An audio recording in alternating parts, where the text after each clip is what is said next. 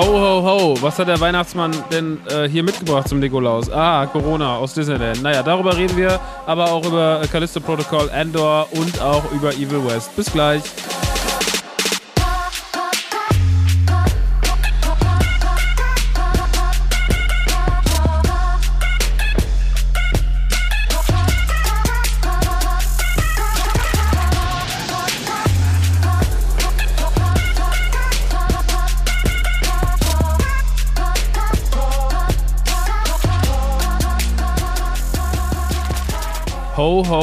Ihr kleinen Nikolausmäuse.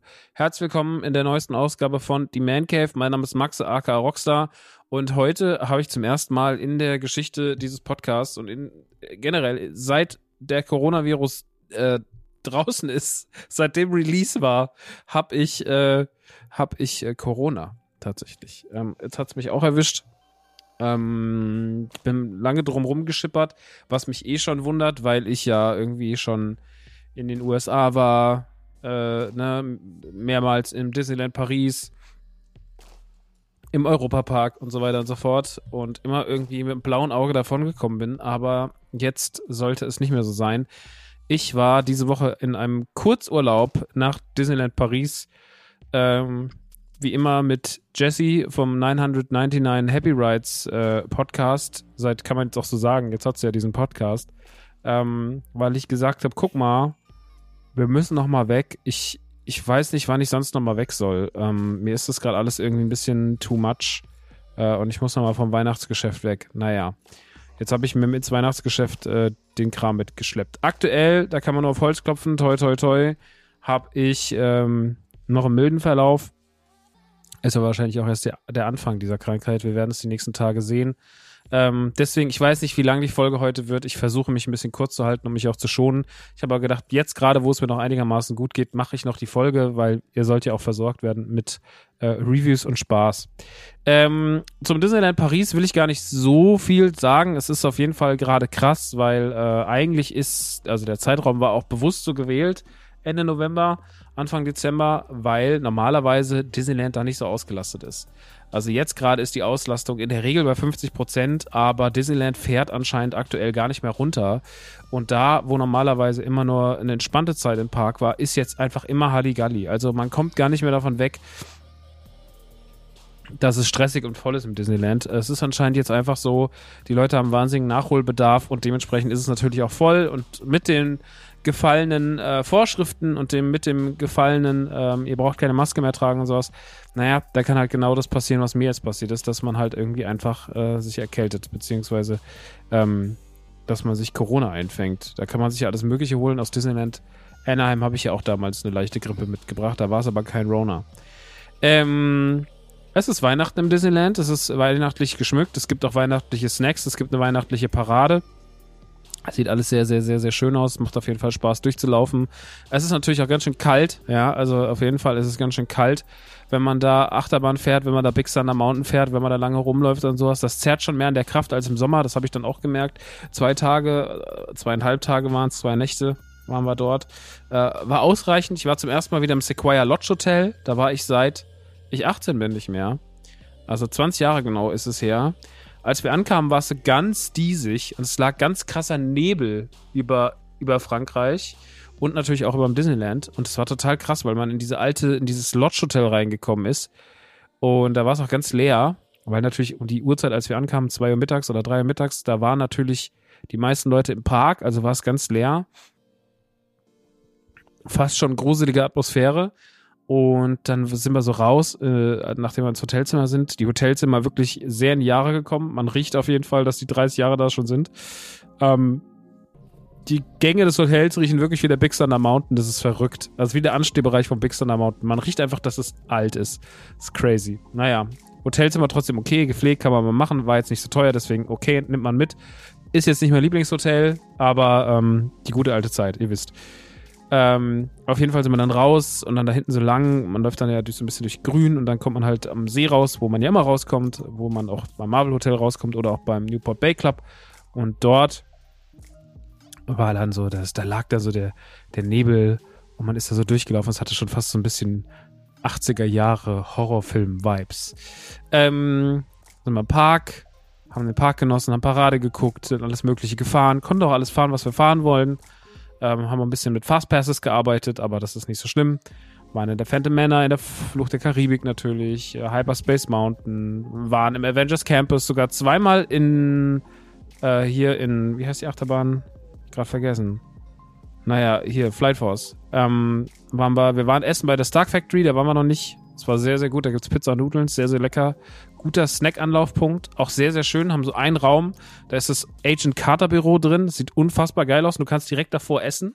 Also kannst dich so quasi davor setzen, wie so, so ein Lehrerpult, beziehungsweise ein Schüler aus Schülersicht und äh, kannst dann so reingucken. Und da habe ich gesessen und habe meine Pizza gegessen und das ist äh, ein wunderschöner Ort. Also das haben sie alles ganz, ganz toll gemacht. Disney äh, Imagineering at its best. Ähm, auch immer noch, immer noch ein großer Spaß alles. Tower of Terror ein paar Mal gefahren, mega geil. Ey, es war einfach in sich komplett schön. Es hat unfassbar viel Spaß gemacht. Äh, es war aber auch kalt, aber äh, es hat sich auf jeden Fall gelohnt und ähm, sofern der Verlauf jetzt nicht ganz so doll ist, ähm, ist es dann auch okay. Aber ne, es ist natürlich aktuell schon krass.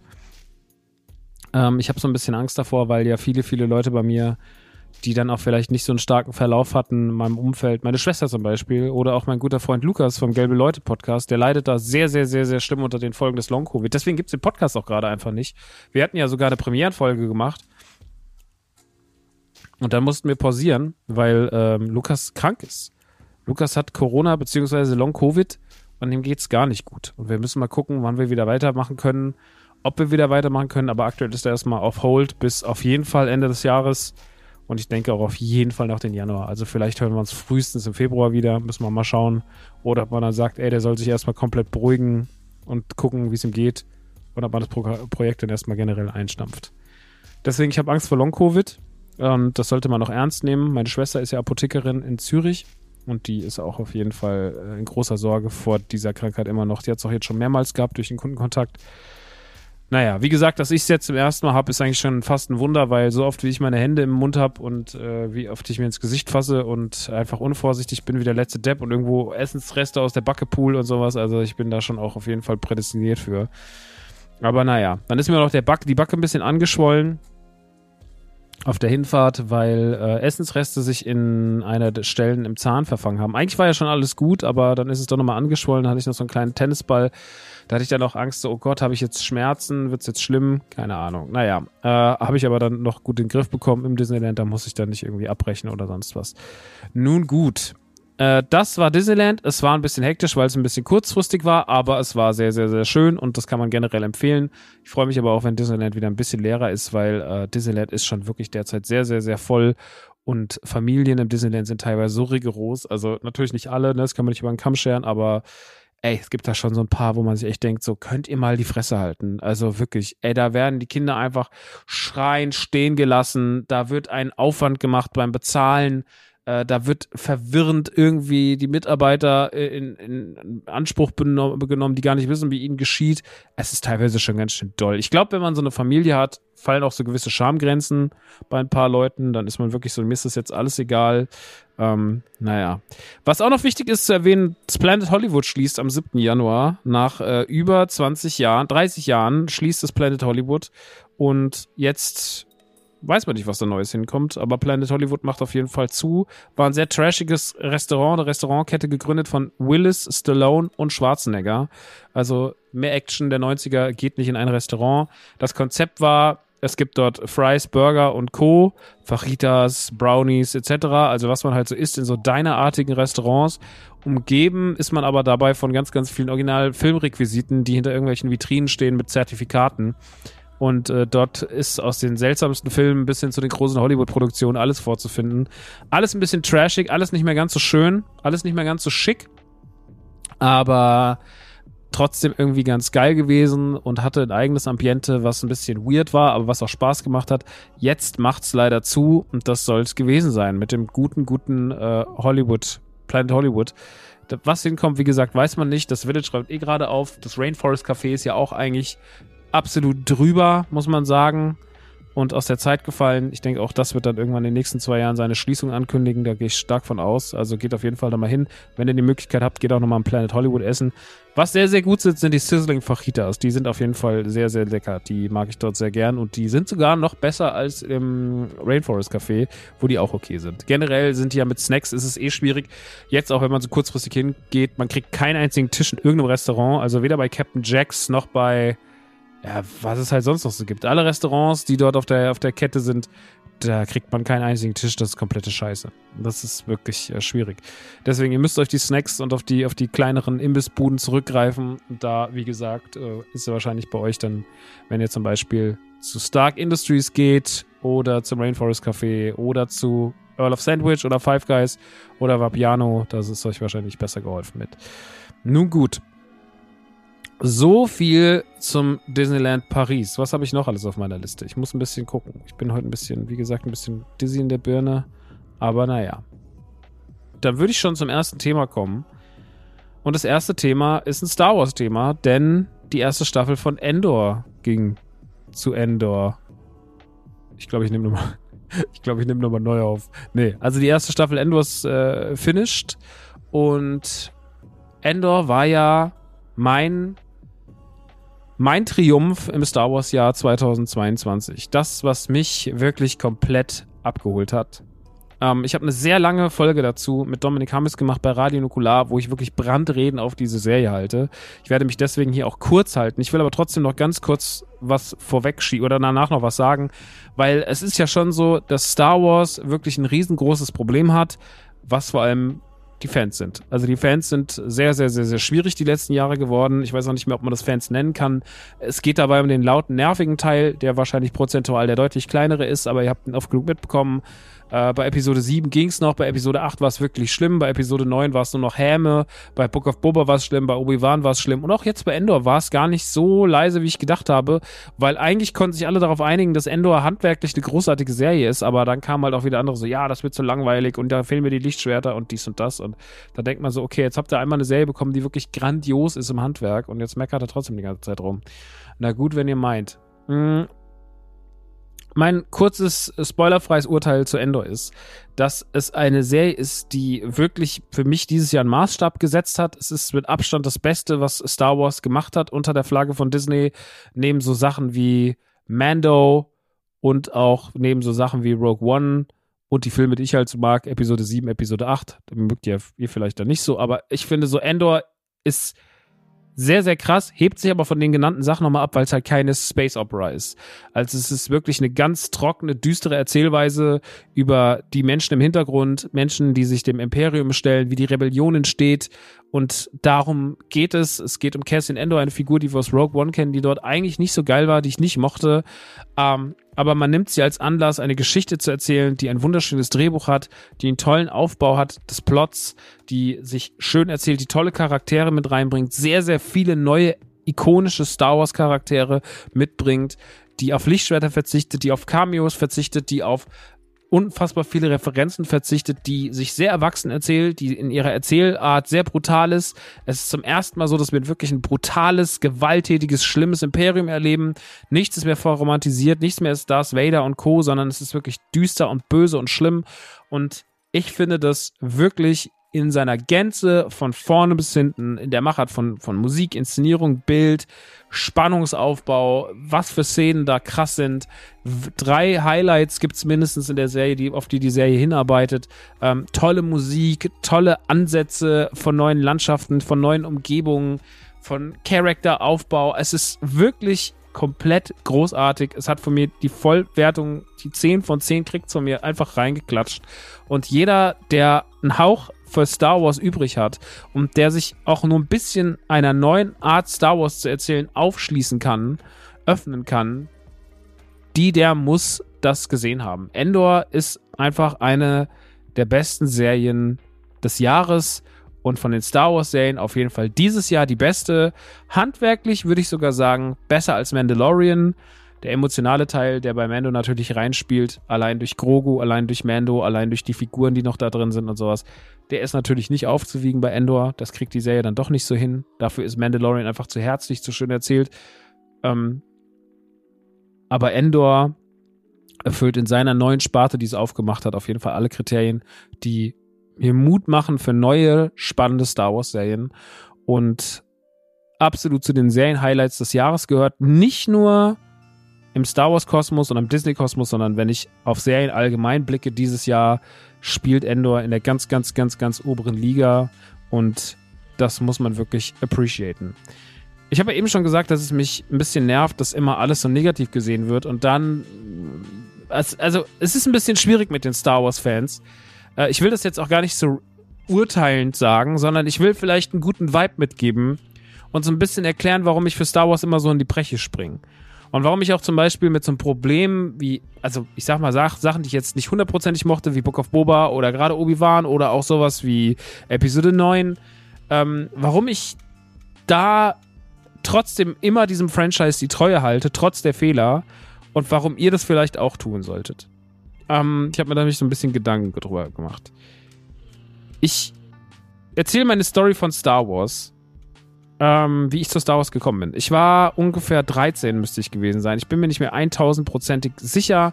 Auf jeden Fall, ich war relativ jung, äh, so im frühen Pubertätsalter. Und mein Kumpel, damaliger Kumpel Nick, hatte Geburtstag. Und der meinte zu mir, ey, äh, er wünscht sich was von Star Wars. Ich hatte Star Wars zu dem Zeitpunkt immer nur so am Rande wahrgenommen, hat mich aber nicht so richtig interessiert.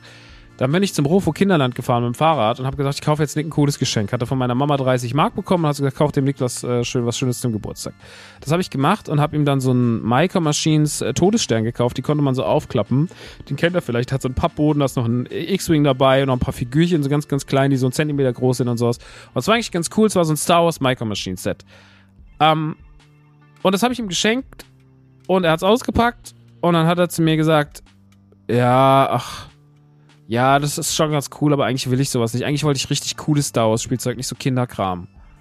Und der Typ wurde 14 so, aber der hat sich für sowas Besseres gehalten. Na, man kennt so, das war das Alter, da kam die Playstation raus, man war besonders erwachsen mit 13, 14. Naja, man weiß Bescheid. Naja, auf jeden Fall hatte er dieses Geschenk abgelehnt und hat es mir quasi mitgegeben, hat gesagt, tausche es gegen was um. Und ich habe dann gedacht, ich war nicht der selbstbewussteste damals und fand auch immer, wollte mich auch irgendwie immer mit allen irgendwie verstehen und wollte dazugehören. Hab dann aber trotzdem für mich gedacht, ey, weißt du was, leg mich am Arsch. Das ist ja eine Kackgeschichte. Du sagst irgendwie den Leuten so, ey, hol mal lieber was anderes. So, war irgendwie komplett frech so. Und dann habe ich das behalten. Und habe mir das so angeguckt. Ich habe dann zu Hause gesessen, habe das da mal ausgepackt, hab mir das angeschaut, fand es irgendwie cool und wusste auch, die Jungs finden es alle irgendwie cool, Star Wars und so. Und habe ich gedacht so, ey, weißt du, was du mal machst? Du fährst jetzt mal zur Videothek und leist dir jetzt mal einen Film aus. Und dann habe ich mir Star Wars ausgeliehen. Krieg der Sterne, eine neue Hoffnung. Habe ich mir dann ausgeliehen.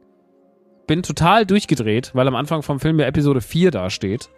Und war die ganze Zeit so, gibt's mehr? Was ist denn los? Wo, wo, sind denn die anderen drei? So, was ist denn da los? Das war 96, da war ich 12. Ja, 12 war ich. Und ich bin total verrückt geworden, hab dann an diesen Film geguckt und eine neue Hoffnung hat mich einfach von vorne bis hinten umgeblasen. Der bläst mich auch heute noch um, weil ich immer noch finde, dass der ein geiles Pacing hat. Ja, der ist sehr langsam und so, aber der erzählt sich irgendwie schön, der ist so schön nachvollziehbar, der hat so tolle Akte, der baut sich so toll auf, der hat tolle Spannungsmomente. Episode 4, eine neue Hoffnung, ist immer noch ein großartiger, großartiger, wunderschöner Film. Ähm, folglich habe ich dann auch Episode 5 und Episode 6 mir geholt und ausgeliehen, mir die angeschaut. Und da war ich drin. Dann war ich im Star Wars Hype. Dann bin ich irgendwie Magazine holen gefahren. Hab mich mit den Videospielen beschäftigt, die es so für Super Nintendo und sowas gab. Bin die noch ausgeliehen.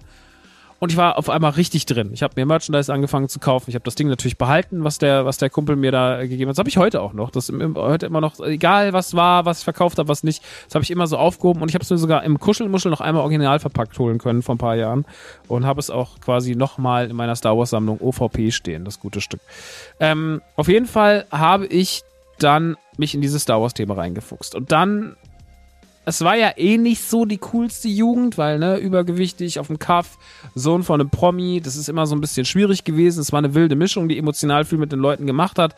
Daheim auch irgendwie eine sehr emotionale Familie, da gab es auch öfter mal ein Streitchen und sowas. Und ja, ich war irgendwie so, ich konnte mich überhaupt nicht richtig zuordnen. Aber Star Wars hat mir in dieser Zeit, wo irgendwie Freunde so waren, wie zum Beispiel Nick zu mir war, oder auch wo in der Schule scheiße war, oder wo es auch mal dann einfach, also egal ob jetzt Schule meine ich Noten, aber ich meine auch zum Beispiel Umgang von Mitschülern.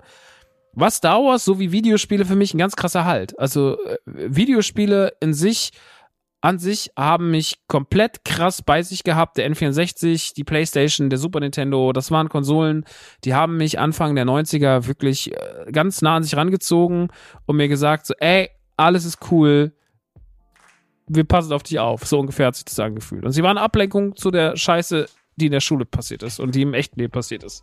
Das kann man jetzt natürlich von außen irgendwie verurteilen kann, sagen so, ja, das ist ja eine verkorkste Jugend und die war es sicherlich auch. Ich will das gar nicht schönreden. Aber trotzdem ist es so, Star Wars hat mir damals den Arsch gerettet. So, also das heißt Arsch gerettet. Das ist ein bisschen überdramatisiert erzählt, aber Star Wars hat mir ein wunderschönes Gefühl gegeben und hat mich in so eine Welt reingezerrt. Ich habe Comics gelesen, ich habe Bücher gelesen, ich war einfach in diesem ganzen Extended Universe drin. Ich habe mir das irgendwie alles so ein bisschen reingefahren. Ich kann mich ja nicht mehr viel erinnern, aber ich habe das damals alles irgendwie konsumiert und mein ganzes Taschengeld, mein ganzes Geld, was ich mit Zeitungsaustragen und sowas verdient habe, ich habe alles einfach nur in Star Wars und halt in Videospiele für Nintendo gesteckt. Dann kam Gott sei Dank, ähm, weil ich wollte ja Star Wars auch nochmal in meinem Leben im Kino sehen, dann kam Gott sei Dank die Special Edition ins Kino, 97 kam die Special Edition, Episode 4, 5 und 6 kam nochmal ins Kino mit neuen Effekten. Über die kann man sich heute streiten, da kann man sich heute fragen, musste das sein bei ein paar Sachen, aber ich kann euch sagen, ich habe damals gefeiert wie noch und nöcher. Ich habe mir alles schon durchgelesen im offiziellen Star Wars Magazin. Ich war komplett drin, ich habe die Artikel ausgeschnitten, ich habe das alles irgendwo gesammelt. Ich war richtig so, oh Gott, das geht richtig ab, Alter. So, ich will das alles sehen, ich will die neuen Effekte sehen, ich will die neuen Szenen sehen, ich will alles genießen. Ich fand es total krass, wie man diese Boba Fett-Szene eingebaut hat, beziehungsweise diese Jabba the Hutt-Szene in Episode 4 in eine neue Hoffnung, wenn Han Solo um ihn rumläuft und sowas, den neuen kleinen Jabba zu sehen. Ich fand das alles total krass. Ich war richtig hooked und ich war in jedem Film viermal, außer bei der Rückkehr der Jedi-Ritter, weil der ist ja nicht so mein Fave. Äh, den habe ich nur zweimal gesehen. Aber alle anderen, äh, Imperium schlägt zurück und Neue Hoffnung, habe ich viermal im Kino geguckt. Bin die ganze Zeit vorne auf der Hauptstraße ins Kino gegangen, ins Saalbau Lichtspiele und habe den geguckt. Dann kam natürlich die nächste große Ankündigung und zwar es hieß, es kommt ein neuer Star Wars Film. Es wird ein neuer Star Wars Film kommen, Episode 1 wird kommen, George Lucas macht die Prequels.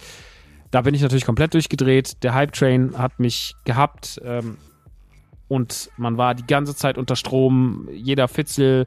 Damals war es noch nicht so einfach mit dem Trailer gucken, ne? Man ist dann wirklich noch ins Kino gegangen, um die Trailer zu gucken, nicht auf YouTube, weil das war einfach damals noch nicht so ein Ding im Internet. Es gab den Trailer schon irgendwo, aber der hat dann irgendwie drei Stunden geladen und es war ziemlich viel Tova, bis man sowas überhaupt mal gesehen hatte.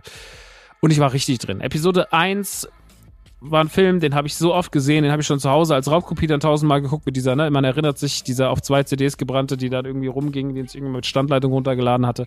Ich habe mir dann aber auch als Ausgleich noch viermal im Kino geguckt. Ich habe Episode 2 mehrmals im Kino geguckt. Episode 3 habe ich nur einmal im Kino geguckt tatsächlich.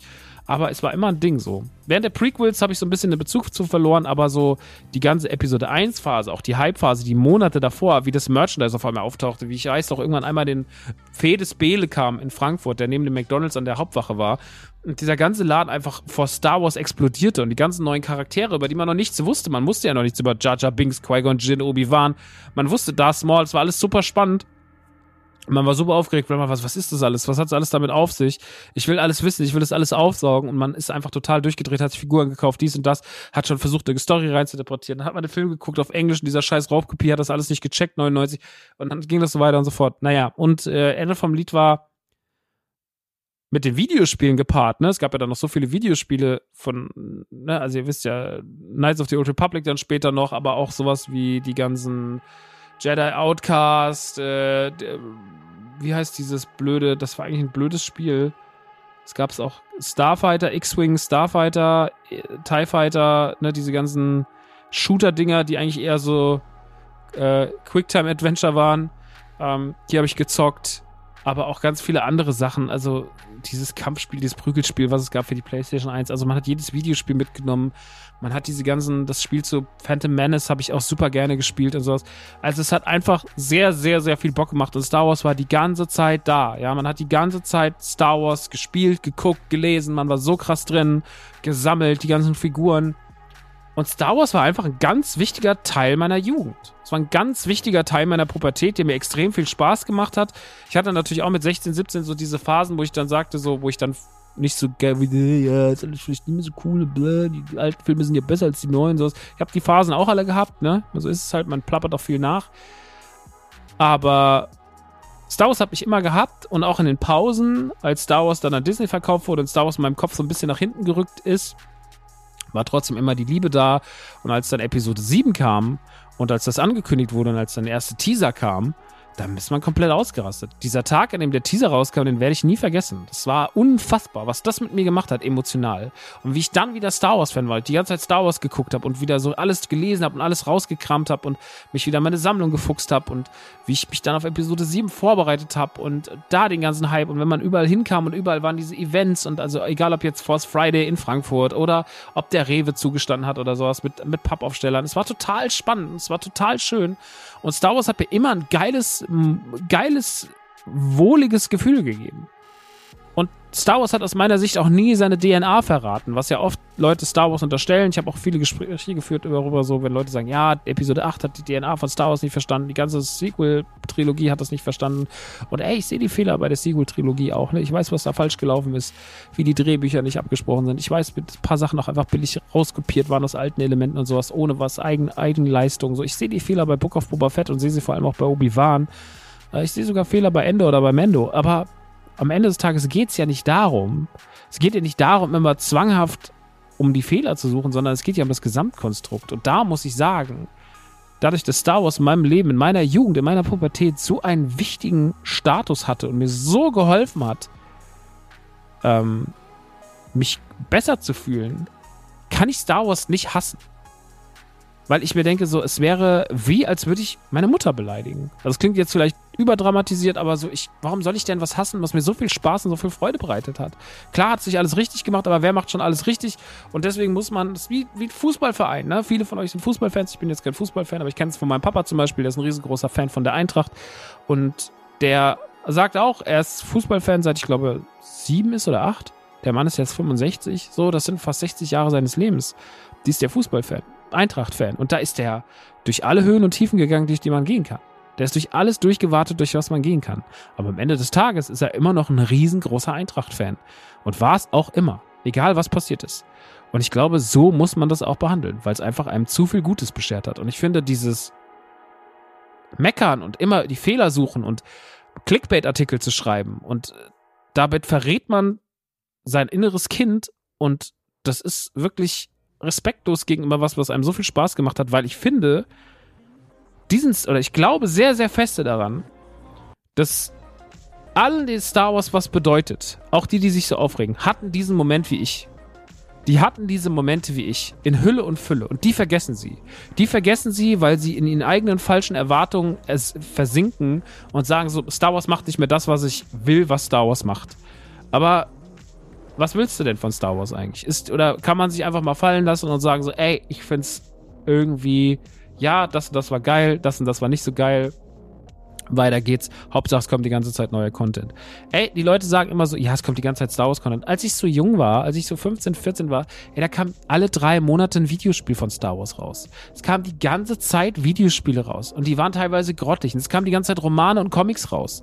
Wir waren die ganze Zeit damit, also es kam immer schon viel Star Wars raus. Star Wars war schon immer viel Merchandise, viel Output, viel Story drumherum in alle möglichen Richtungen. Star Wars war schon immer big so, das war schon immer viel. Wenn es große Phasen hat, dann kam Clone Wars raus, dann kamen noch die ganzen anderen Serien raus über die Zeit.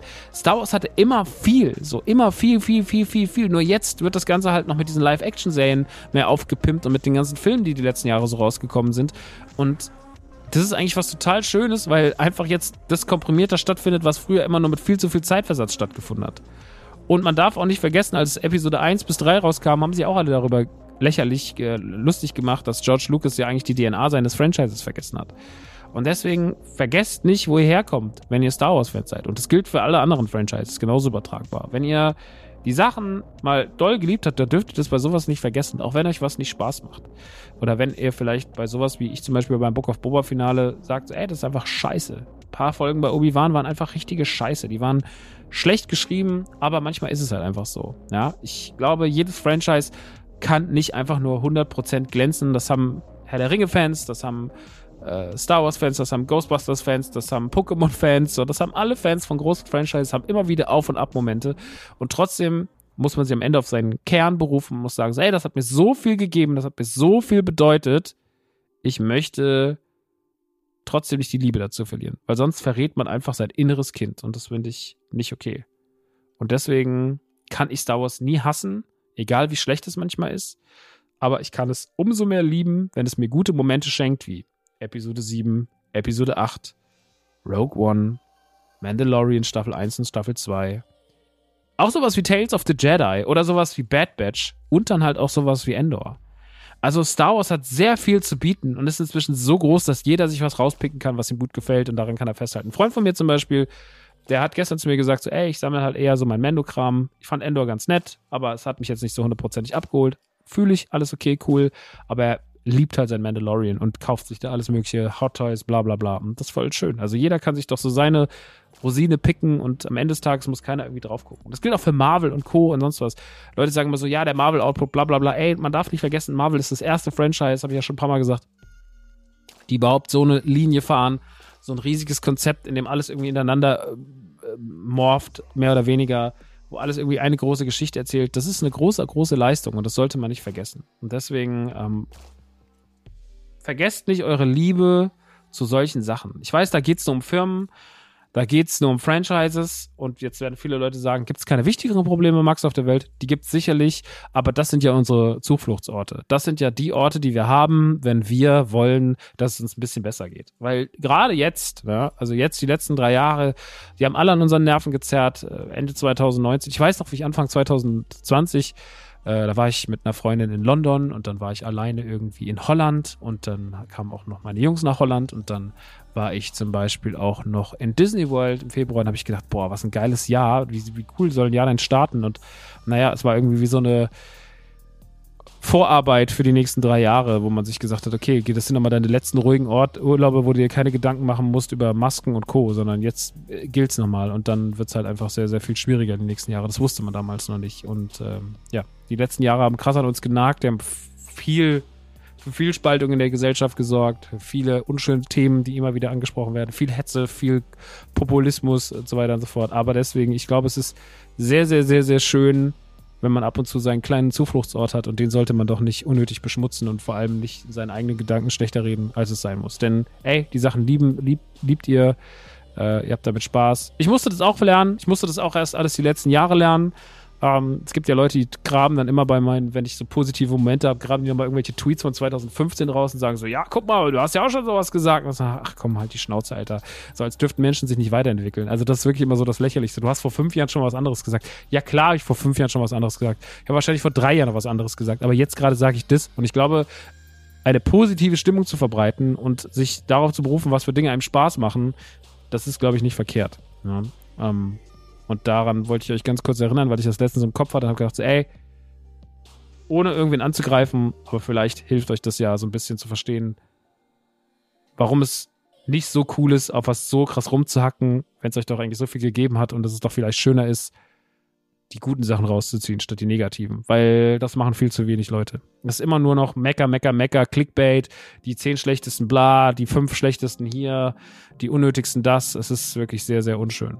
Aber ähm, naja, so viel zu Star Wars. Ich könnte jetzt noch sehr viel lange weiterreden, weil das gleiche gilt ja noch für Disneyland und bla und für Marvel und dies und das, aber ich äh, mache jetzt mal hier einen Schlussstrich. Und Star Wars ist tatsächlich mein wichtigstes Franchise, deswegen gerade in Zeiten von Tales of the Jedi, was wirklich schön war, aber auch Endor, vor allem Endor, war es mir wichtig, das euch nochmal mit auf den Weg zu geben. So, da können wir jetzt aber zu den Videospielen kommen, denn ich habe auch zwei Videospiele im Gepäck, in meinem kleinen Rucksack, den ich heute mit in diese kränkliche Folge gebracht habe.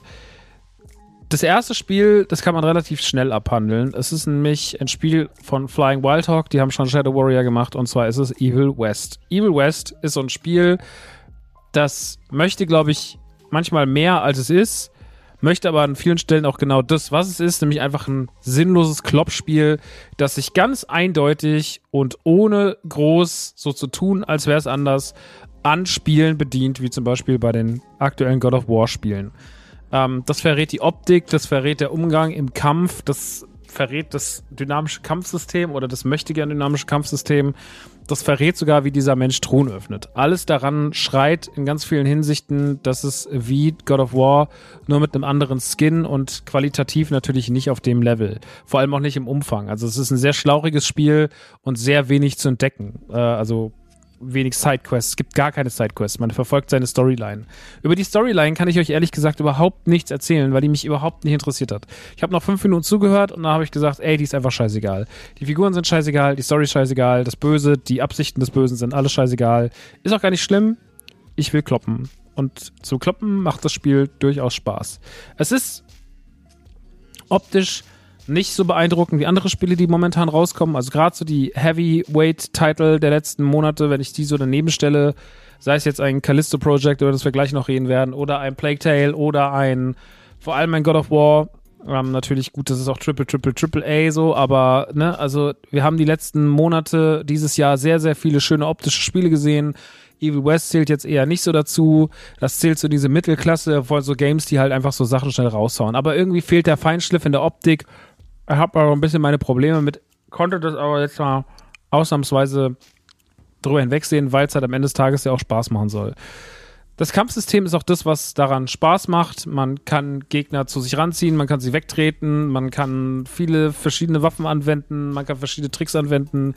Es gibt verschiedene Balken, die sich auflösen, wo man dann ordentlich raufkloppen kann. Und generell geht es alles darum, sehr viel seiner Gegenseite aufs Fressbrett zu hauen. In jeglicher Form.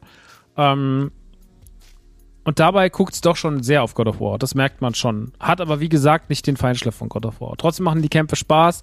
Ich musste es aber irgendwann mittendrin mal auf leicht umstellen, weil es mich dann einfach irgendwann gestresst hat, als zu viele Gegner auf der Fläche sind. Also manchmal ist es schon im Umgang mit der Masse von Gegnern unfair, finde ich persönlich, wenn ich so sehe, wenn da so, was da alles so passiert. Du hast den Hauptgegner, den Endgegner quasi oder so einen Zwischenboss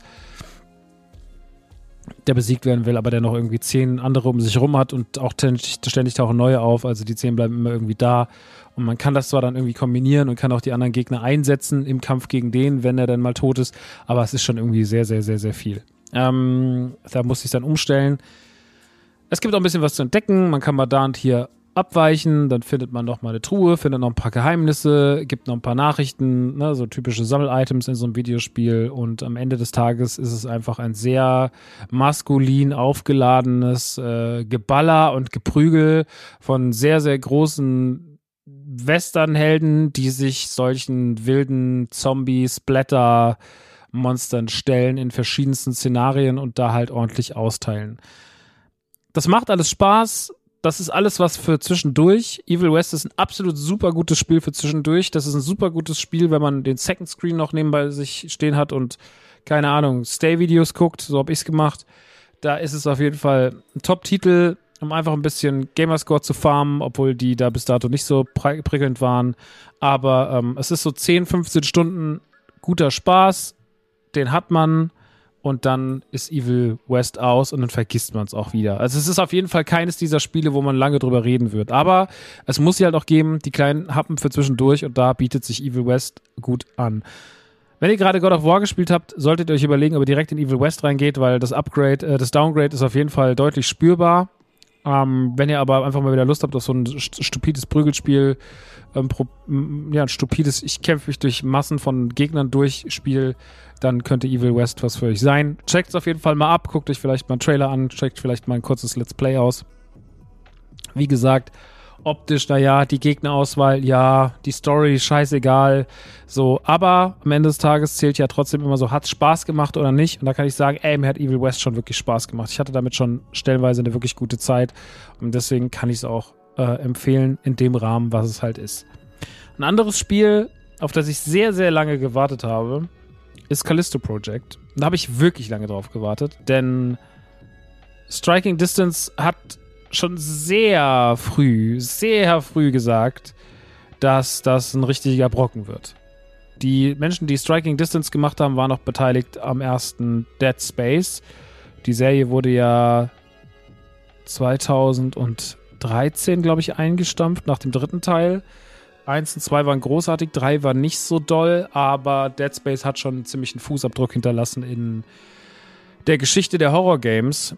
Ähm, ich krieg die Geschichte nicht mehr hundertprozentig zusammen, aber es hatte so diesen Event Horizon, Alien-artigen Anstrich. Mensch alleine auf Raumstation gefangen, die Station ist platt gemacht worden, überall liegen Leichen, es gibt seltsame Alienwesen Mutationen und man muss sich da durchkämpfen und weiß gar nicht, ob man es überhaupt schafft. Dabei spielt man noch mit der ganzen äh, Schwerelosigkeitsthematik in gewissen Bereichen. Es ist eine ganz tolle Atmosphäre, es ist unfassbar gruselig, es hat sehr, sehr viel Schwerpunkte auf den Faktor Horror gesetzt und hat damals in seinem Segment wirklich, äh, war sehr, sehr, sehr, sehr wichtig für das Horrorgenre. Nun ist dieses Team nicht mehr bei EA und kann auch kein Dead Space mehr machen, weil Dead Space ist ja immer noch bei EA und die machen ja auch im Januar kommt ja das Remake raus vom ersten Teil, auf das ich sehr, sehr gespannt bin, weil 2008 habe ich Dead Space wirklich verschlungen, das erste. Und deswegen hat man gesagt, ey, wir machen jetzt was eigenes. Wir machen mit unserem Studio Striking Distance äh, unter dem Publisher Crafton bzw. Skybound bringen wir ein eigenes Spiel raus, quasi den geistigen Nachfolger von Dead Space. Und dieses Spiel ist The Callisto Protocol, auf das ich wirklich, wirklich wahnsinnig gespannt war.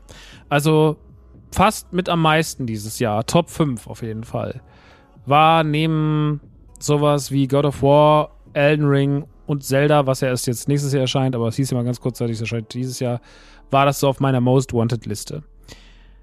Die Kritiken sind seit ein paar Tagen durchwachsen und ich habe auch ein paar Mal gelesen, ja, das wiederholt sich alles nur und das ist ja alles immer nur das Gleiche und das ist alles scheißegal und bla bla bla bla bla und es ist technisch nicht so geil und die Kritiken sind sehr durchwachsen und auch teilweise sehr, sehr breit gefächert.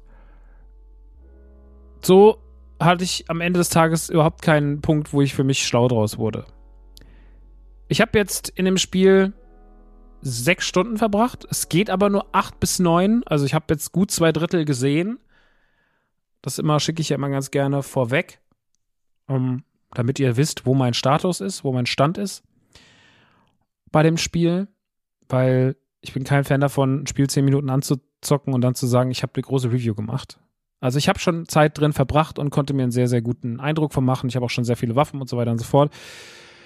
Die Geschichte um sie ganz kurz anzureißen, sie dreht sich um Jacob Lee. Das ist ein Typ, der sieht aus wie Kollega.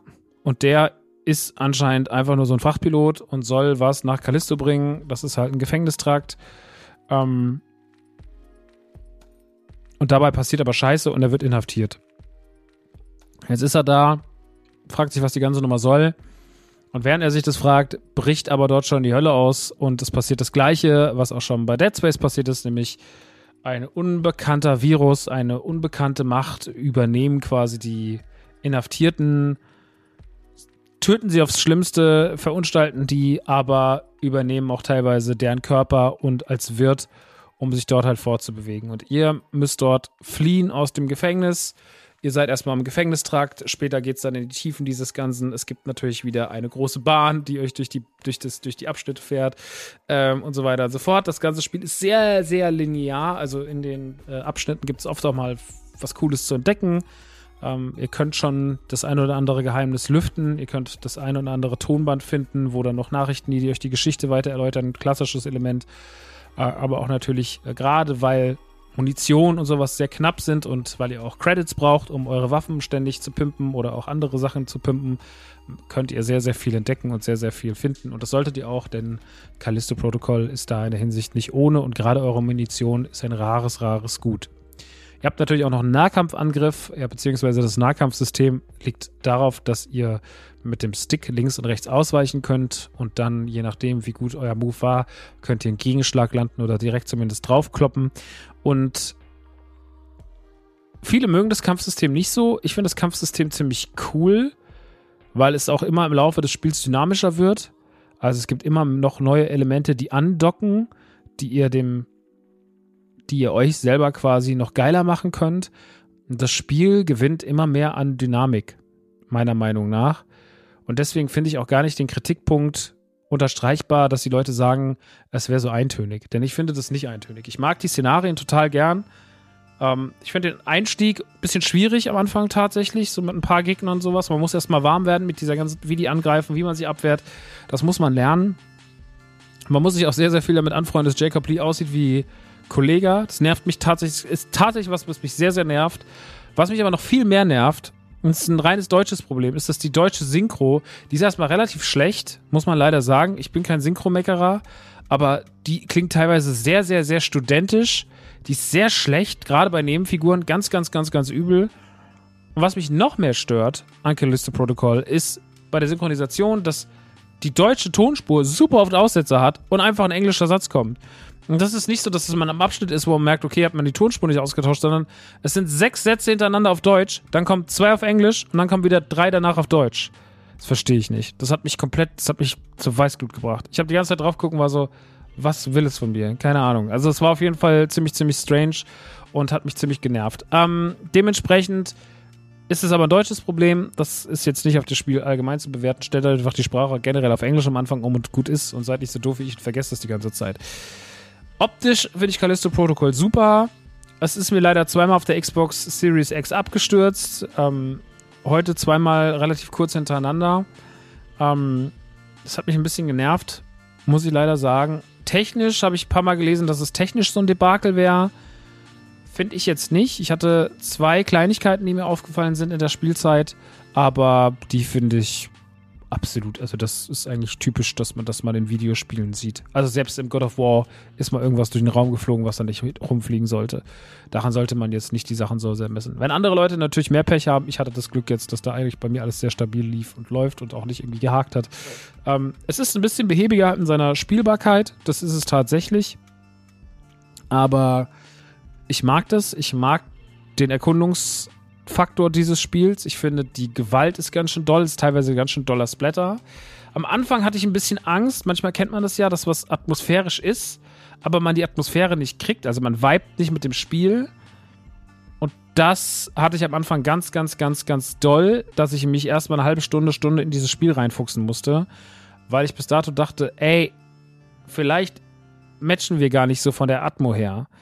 Ich finde es nicht super gruselig. Also diese große, das wird eines der gruseligsten Spiele ever. Das haben sie meiner Meinung nach nicht erfüllt. Da war Dead Space deutlich gruseliger. Zumindest das, was ich in meiner Erinnerung habe.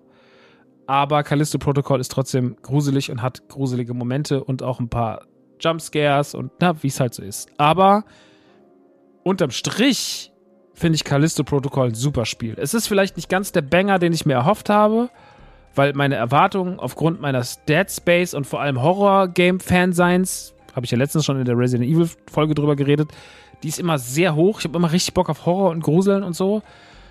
Und gerade bei diesen Action-Gruselspielen, so wie Resident Evil, Dead Space, die machen mir besonders viel Spaß. Callisto Protocol wird aber auf lange Sicht den Leuten in Erinnerung bleiben und sollte es einen zweiten Teil geben oder ein Spiel geben, was in eine ähnliche Richtung geht, dann wird es auch cool also das wird, ist eine Marke, die Potenzial hat zu bleiben und die uns sich auch in unseren Köpfen festsetzt. Es leidet ein bisschen unter dem eigenen Druck, den sich die Entwickler gemacht haben, als sie es so groß angekündigt haben. Es leidet natürlich auch unter dem Druck, dass Dead Space einfach ein ganz, ganz wichtiges Horrorspiel ist und ein ganz, ganz wichtiger Titel in dieser Riege, die ja trotzdem nicht so viele Spiele umfasst. Die großen Horrortitel der letzten 10, 20 Jahre, die kann man an zwei Händen abzählen ungefähr. Deswegen da muss ich es natürlich mit messen und da fällt es ein bisschen hinten runter, aber nicht so viel.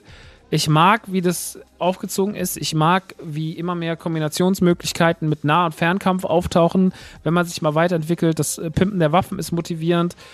Generell ist sehr, sehr viel in Callisto Protocol sehr motivierend. Ich mag die Optik total gern. Ich finde, es sieht schön aus. Es hat Atmosphäre. Es hat, wenn man es mit Kopfhörern spielt, wirklich einen krassen Sound geile Sinti-Flächen, die einfach im Hintergrund abgespielt werden, die für zur Atmosphäre beitragen. Die Geräuschkulisse, man fragt sich wirklich oft so, okay, ist da hinten jetzt einer, kommt das so? Man sieht die Monster manchmal wirklich nicht kommen. Es gibt wirklich spannende Abschnitte. Die Story ist okay, ist ein bisschen 0815 so mit dem Entkommen und dann gibt es was Böses und bla und man, man, muss so ein bisschen, erinnert auch so an Dead Space in, naja, aber das ist alles nicht so wichtig. Am Ende des Tages geht es darum, ist Callisto, Protocol ein geiles neues Horrorspiel und da kann ich persönlich sagen, ich finde es mega, mir macht es mega Bock, ich finde es sieht geil aus, macht Spaß. Es ist kein Dead Space, aber es muss auch kein Dead Space sein. Es ist einfach Callisto Protocol und alles, was da so passiert, wie sie es aufgezogen haben, ist schon wirklich, man merkt, da steckt schon viel Arbeit drin. Die Umgebungen sind krass designt. Jeder Raum erzählt eine andere Geschichte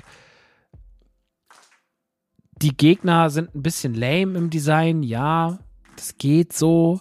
Es gab bis dato auch keine großen Bosskämpfe, sondern es gibt da mal ein paar größere Jungs, aber eigentlich auch nichts wirklich zu schwer zu bewältigendes. aber trotzdem ist es einfach eine geile, fette Triple-A Horror-Story, wie ich es immer wieder gebrauchen kann. Also ich bin dankbar, dass es da ist. Mein Goti wird's nicht, wie ich zwischenzeitlich mal gehofft hatte, ob Callisto Protocol sich noch bei mir den Thron holt. Aber es ist trotzdem unterm Strich keine Enttäuschung. Ich bin sehr happy damit. Ich habe sehr viel Spaß damit gehabt bis dato und werde auch noch ein bisschen Spaß damit haben und kann es euch nur ans Herz legen. Und lasst euch von den schlechten Reviews nicht so die Stimmung ver vermiesen. Lasst euch nur die Stimmung vermiesen von der Synchro auf Deutsch. Aber die könnt ihr umstellen. Das ist gut. Das könnt ihr umstellen. Also auf meiner Seite auf jeden Fall abs, abs, ganz klarer Horror-Tipp. Seid froh, dass es mal wieder ein gutes Horrorspiel gibt. Also deswegen Liebe für Callisto Protokoll. Gut. Ich würde sagen, ich mache dann auch schon Feierabend. Wieso? Weil ich krank bin und weil ich alles gesagt habe, was gesagt werden musste. Wir haben über Star Wars geredet, sehr ausführlich und sehr gerne. Wir haben über Callisto Protokoll geredet und über Evil West. Alles kann ich euch irgendwie in seinem Sektor empfehlen. Das eine mehr, das andere weniger.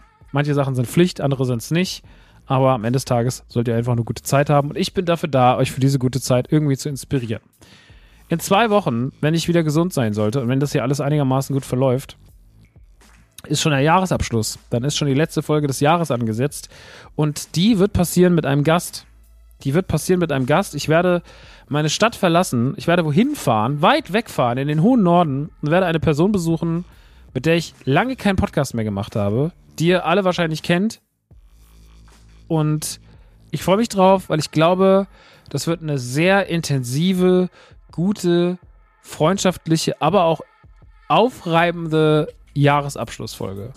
Weil ich will euch zum Ende des Jahres nochmal ein richtiges Schmankerl servieren und dafür geht es nochmal in den hohen Norden zu jemandem, den ihr kennt und den ihr mögt und der auch schon lange Zeit ein Freund von mir ist, mit dem ich viel zu lange nicht mehr zusammengearbeitet habe. Deswegen mehr sei an dieser Stelle nicht gesagt. Ich hoffe, alles klappt. Ähm, sollte das nicht klappen, suche ich mir jemand anderen. Ihr werdet es dann sehen in zwei Wochen, solange ich dann gesund bin und solange alles klar geht. Das war's jetzt erstmal. Vielen lieben Dank fürs Zuhören. Ähm, hoffen wir, dass hier alles gut läuft. Und dann hören wir uns hoffentlich in zwei Wochen wieder mit dem großen Jahresabschluss zum Videospiel Film Serienjahr 2022. Ich küsse eure Augen, aber natürlich mit Mundschutz, weil ich habe The Rona. Kussi.